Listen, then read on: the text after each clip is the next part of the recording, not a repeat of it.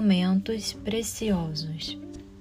Os momentos são preciosos como um diamante.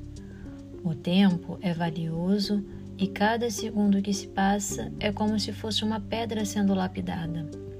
Não acredite que os problemas que aconteceram ontem vão se repetir novamente no dia de hoje.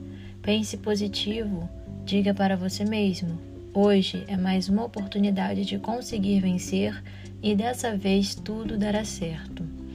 Não se preocupe com o que já passou, você não pode voltar atrás para consertar. Não se preocupe com o que está por vir, você não pode prever o futuro.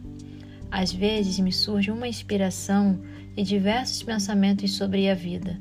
O que seria realmente viver? Eu vou dizer: viver é aproveitar os momentos ao lado de pessoas que você ama Viver é ser grato por ter uma linda família. Viver é ter fé, gratidão, esperança e amor e aproveitar cada momento maravilhoso que Deus nos proporcionou neste mundo lindo.